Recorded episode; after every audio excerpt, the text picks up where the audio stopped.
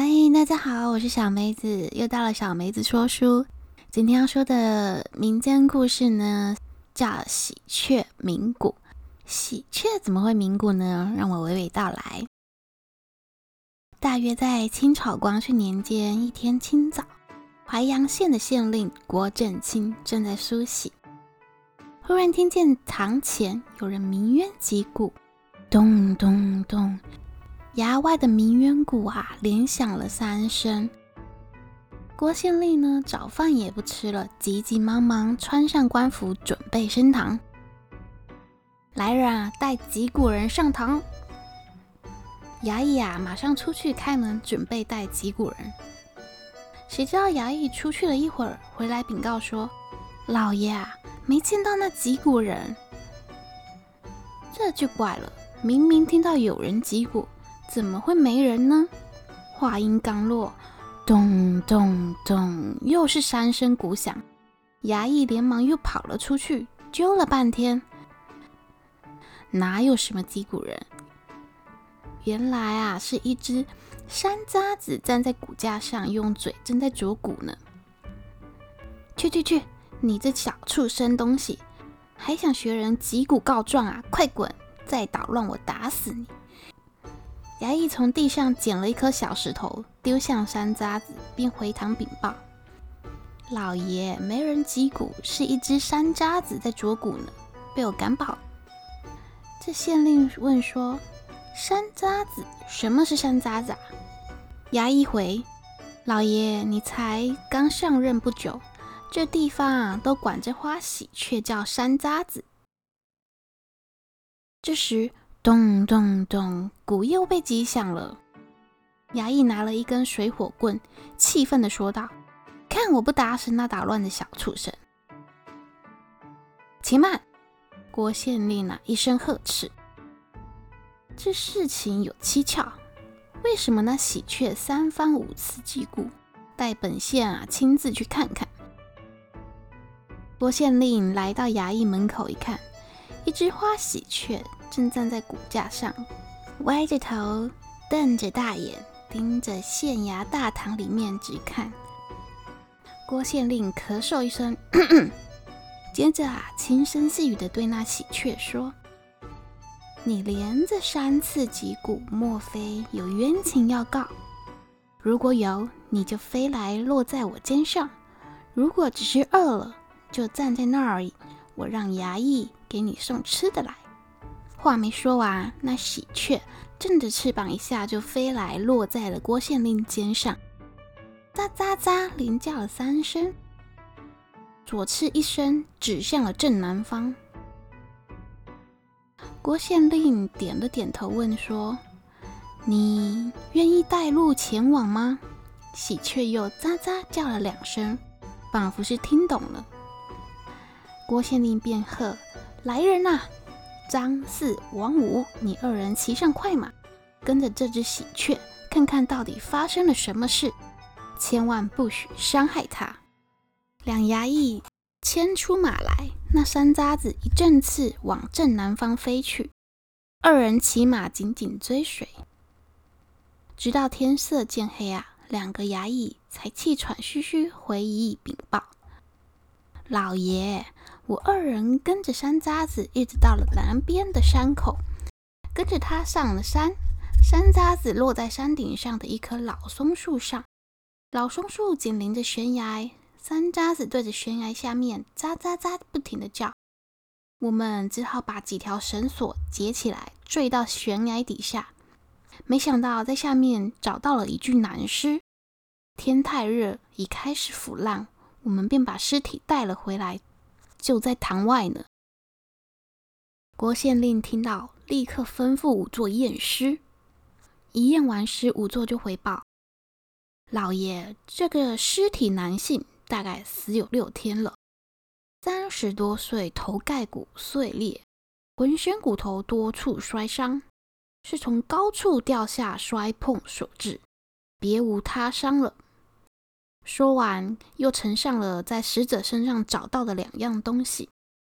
郭县令接过一看，一个是系在腰间的玉佩，这上好的白玉上面雕刻的是观音抱宝瓶，另一个是一个香包，香包用蓝底锦缎缝制，一面绣的是鸳鸯戏水，一面绣的是莲花。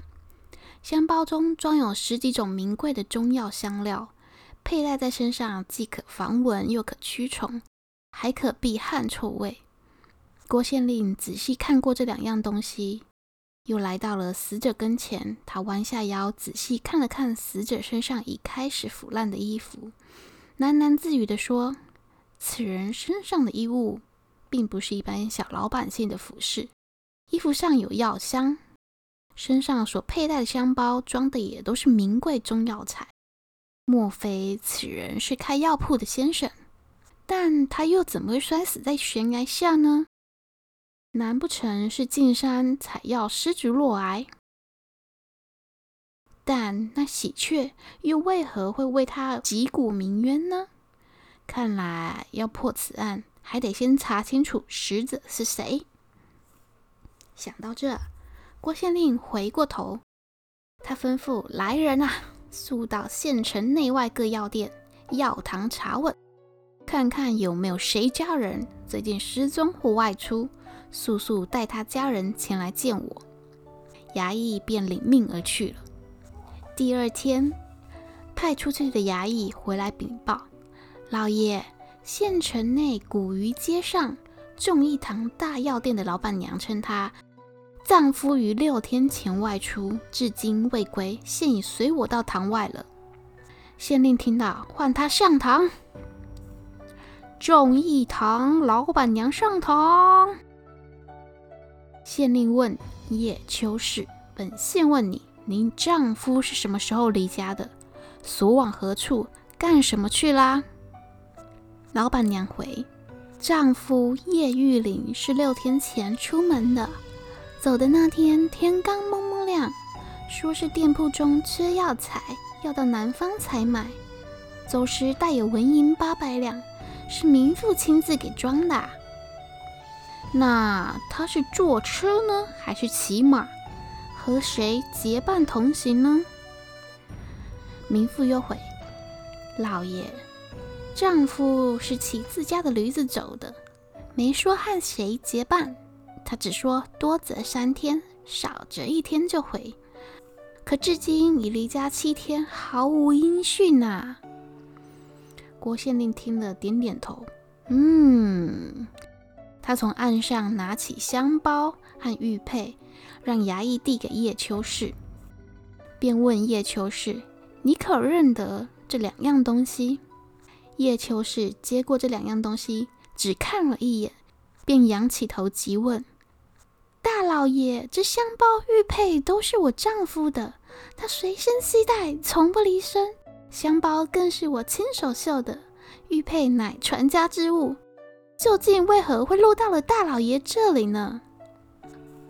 郭县令轻叹一声：“哎，命衙役带叶秋氏到堂后去认尸了。”衙役掀开盖在尸体上的白布，叶秋氏看了看尸体，顿时浑身颤抖，睁大了双眼，大叫道：“相公啊！”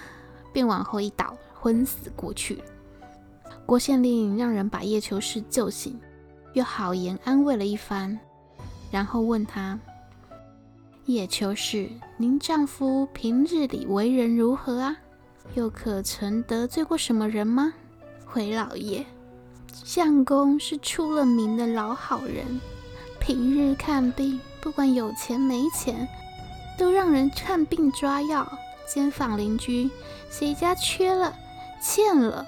只管向他开口，那都是有求必应。前几年还有个叫吴有德的，也是开药铺的。他找到我家相公，说是他没钱进药材，向我丈夫借了三百两银子，至今三四年了，也没归还过。我多次想要去讨要，都被相公阻止说，谁没有欠缺的时候？等他有，自然就还了，别去得罪人吧。县令听完又问：“你刚说的吴老板为人如何啊？”叶秋氏鼻子哼了一声，不屑地说：“那人又奸又诈。虽说他是个开药铺的先生，却从不好好做生意，坑蒙拐骗，又嫖又赌。他亲爹也被他活活给气死。前阵子听说他的药铺要关门了，谁知这几天又找人重盖了药铺，还纳了妾。”也不知道他忽然一下哪来的这么多钱啊！郭县令若有所思的点点头，又问叶秋实：“那你夫平时可有养鸟？”回老爷，我夫心善，从不忍心将那鸟关在笼中。三年前，他早起到集市去买菜，刚走到那古鱼街口，听到大榕树上山楂子乱乱叫。一抬头，便看到一只刚出生的小山楂子从树上掉了下来。我相公赶忙用衣服接住了它。这小山楂子还没睁眼，也没有长毛，于是就把小山楂子带回家了。每天都抽空或托人到处捉小虫子，喂养小山楂子。那小山楂子啊，被它喂大了，能飞了，又把它带到大榕树下放飞。可谁知，那小山楂子不愿上树，停在我夫肩上不肯走。我夫不得已呀、每天只好来到了大榕树下喂它。一来二去，连树上那老鸟和其他小鸟都不怕它了。唉，谁知啊，善心却没有好报。他他人好好的出门呗，却我的相公啊！叶秋实哽咽着说不下去了。过了会儿，叶秋氏抬起头，望着郭县令说：“青天大老爷，你帮我做做主吧！我夫走时骑的那驴子，还太大带的八百两银子都不见了，死的太冤枉了！大老爷，请查清案情，为民妇做主。”叶秋氏，本县问你，可否将你夫救下的那只小喜鹊找来？叶秋实马上回答：“民妇能。”好，你把那喜鹊找来给本县令。三天后，本县自会给你一个交代。把你夫尸体先领回去，好好安葬了吧。等叶秋氏下堂后。郭县令又换过张四、王五交代了一番，二人便领命而去了。隔天天刚亮，县衙两个衙役就抬着一个大锣沿街边敲边喊：“锵锵锵！”众人听了，今天老爷要公审山楂子，大家赶紧到县衙门口去看喽！众人一听，都觉得稀奇，公审山楂子啊！哇，那可得去看看了。辰时还没过，县衙门口就已围满了前来看热闹的人。咚咚咚，三声鼓响，威武！郭县令撩袍端带了来到了公堂前，啪一声，惊堂木带山楂子上来。只见一衙役拎着一个用黑布罩着的大鸟笼上了堂。将鸟笼往那公案上一放，老爷，山楂子带到。郭县令点点头，用手一指鸟笼，说：“山楂子啊，你几次前来击鼓告状，你救命恩人是怎么死的？想必你都看见了。今天当着大家的面，快对本县如实讲来。什么？”你说你能认出杀害你恩人的凶手？嗯，知道了。郭县令对鸟笼点了点头，手拎着鸟笼来到了公堂门口，大声对黑压压一片来看审案的人说：“今天凡是来看审案的人都不要走动，衙役们将四周看守好，凡是乱走动的、退场者。”都当嫌疑犯抓起来。本县这就让山楂子出来认凶。说完，一把扯下鸟笼上的布幔，喳喳喳，一只花喜鹊从笼中飞了出来。只见它围着众人头上盘旋了三圈，忽然一阵翅，对一个正要往下蹲、两腮无肉的四十多岁男子伸嘴就啄。那人，连忙用手乱挥一通，喳喳喳！这时不知道又从哪里飞来了几只山楂子，一起对那人又啄又抓，啄得那人满脸满手都是血。众人这时都张着嘴惊呆了。哎，那人不就是开药铺的吴有德吗？把他带上来！郭县令一声令道。吴有德跪在堂前。县令问：“吴有德，本县问你，你是怎么谋害叶玉麟的？快从实招来。”吴有德往前跪爬了半步，说：“哎呦，青天大老爷，小人冤枉哦！小人是看病的先生，只知道开药堂、悬壶济世、救病救人，啊，怎么有心去害人呢？”再说啊，捉贼拿赃，大人怎能仅凭几只畜生乱啄乱抓，就说哦是杀人凶手？这也太牵强了吧！正在此时，张氏王五来报：禀老爷，这是在吴有德家药柜里面搜出的钱袋，还有一条手帕，请大人过目。郭县令接过，仔细看了看。冷笑了一声，哼！快传叶秋氏。叶秋氏上前，郭县令便问叶秋氏：“这钱袋你可认得？”叶秋是仰起头看了看，回老爷，这正是我夫玉林出门时，我给他装银子的钱袋，袋上的四个角分别绣了四个字：叶记药堂。背面绣的是福寿双全，还有那条手帕，正是民女平时戴在身上的。每次相公出门，我就把它装在钱袋里面，让他在外面看到手帕，就会想起我。那手帕的一角上还绣有一朵牡丹，是我绣的，因为民女小名就叫牡丹。郭县令啊，让那个衙役。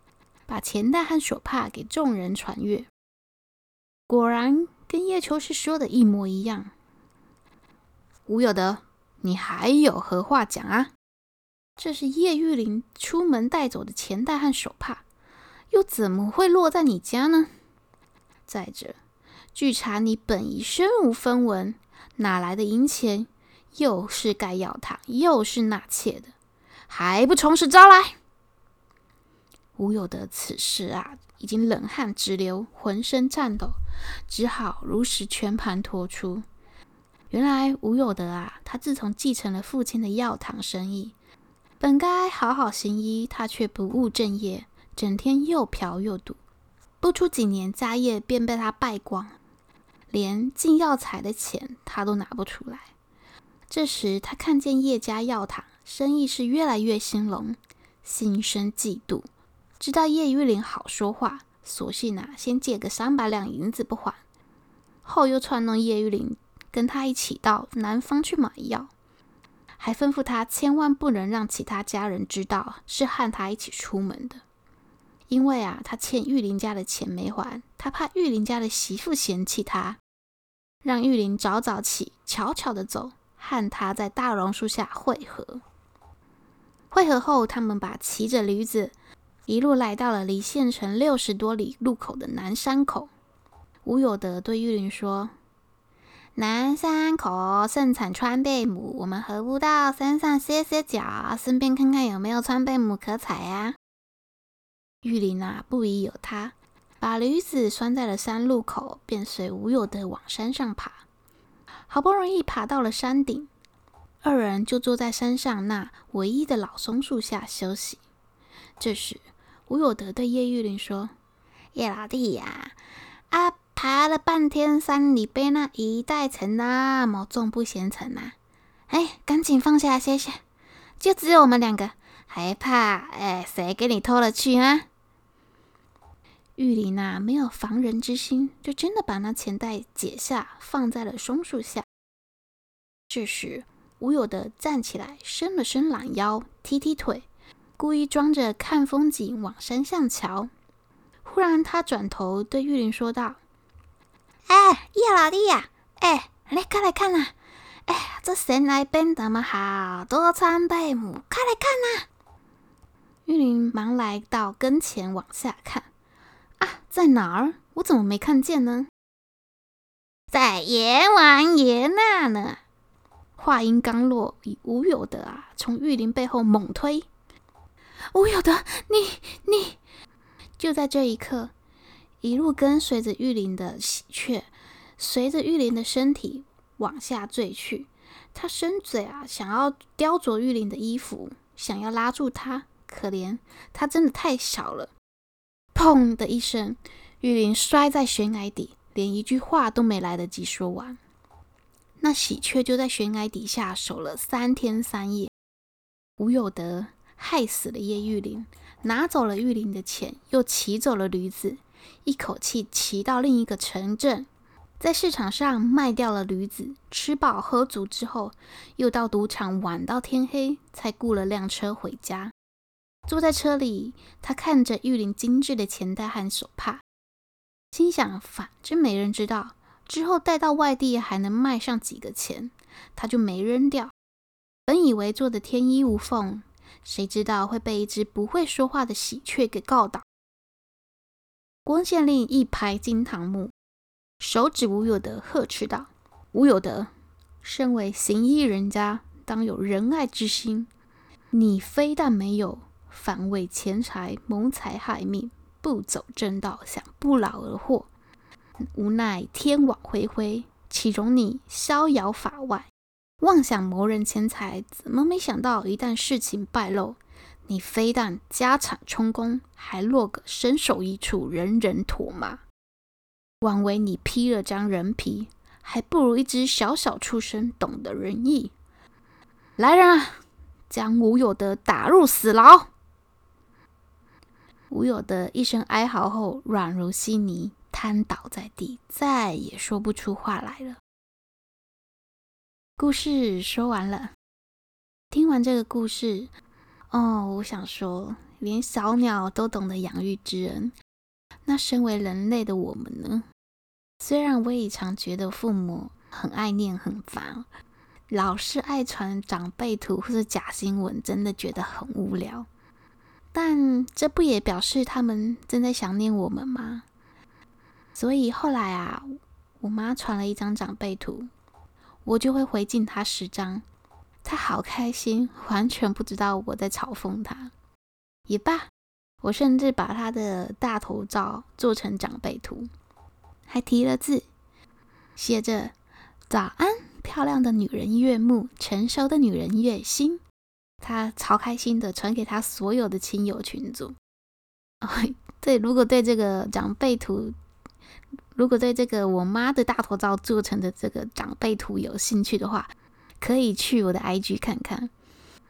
我觉得啊，嗯，让妈妈开心就可以减少她碎念的次数，何乐而不为呢？你说是吧？今天我们就说到这喽，那我们下个故事见，晚安。